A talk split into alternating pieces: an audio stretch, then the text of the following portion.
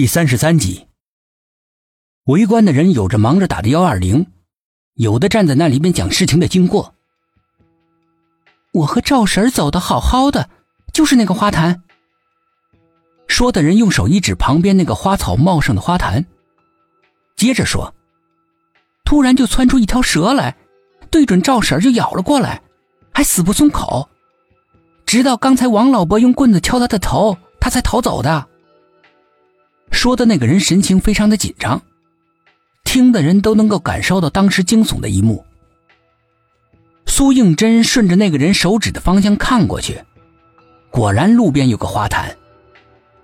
蓦地，他脑海里突然出现了一幅画面，他看到了一条蛇正吐着血红的信子，躲藏在花坛里。当赵婶还有同伴一起经过的时候，那条蛇突然诡异的腾空而起，扑向了赵婶。视角转变，苏应真突然看到画面的死角，有个人影伫立在那儿，模模糊糊的看不清楚。他还想用力去看，头痛的几乎要裂开了，不由得哼了一下，蹲下身，双手抱着自己的头。就在这个时候，他突然感觉到有两道目光在他身上停留，虽然阴冷。但似乎对他并没有恶意，他猛地抬起头，搜寻那两道目光，依稀看到大哥的身影在围观的人群里面倏地消失了。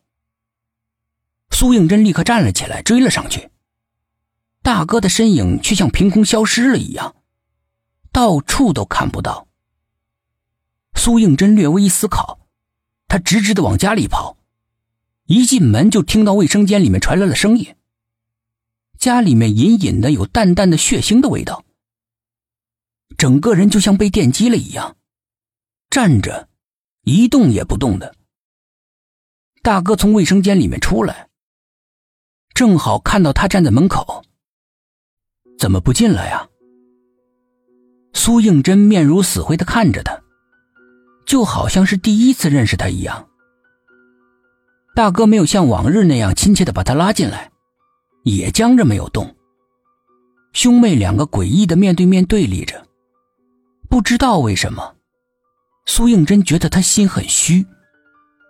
沉默了一会儿，苏应真打破了僵局：“你刚才在卫生间里干什么？”“洗衣服啊。”大哥说完，转身进了卫生间，似乎是为了印证他刚才说的话，提着一件湿漉漉的衣服走到阳台上去晾。苏应真本来是已经把视线从他身上移开了，又突然扭过头来，他死死的盯着那件衣服。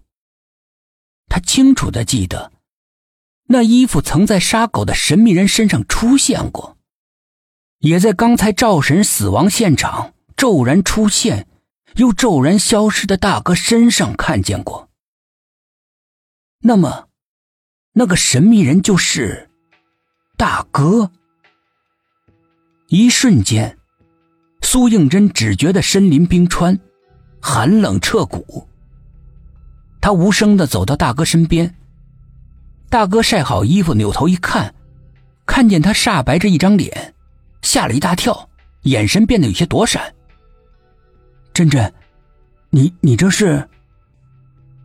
下面的话他不敢讲完，苏应真也不搭理，在那件刚刚洗好的衣服上用力的闻了闻。洗衣液的香气里面隐隐有血腥味儿，心里面的疑云又加厚了一层。衣服上有血迹，你才洗的对吗？苏应真单刀直入，两只眼睛紧紧的盯着大哥。大哥明显的愣了一下，脱口而出道：“你怎么知道的？你把对门那只叫黑皮的狗杀了，对吗？”苏应真根本就不想兜圈子。他想知道大哥为什么要这么做，迫切的想。这次大哥睁大了眼睛：“你在说什么？我怎么都听不懂？”苏应真仔细的捕捉着他神情细微的变化，但是一无所获，根本就看不出来他在撒谎。这是为什么？那个神秘人明明就是他，除非是，他城府深到他已经无法想象的地步了。想到这里，苏应真不禁心里面感到一阵冰冷。那种冰冷，一直冷到骨头里。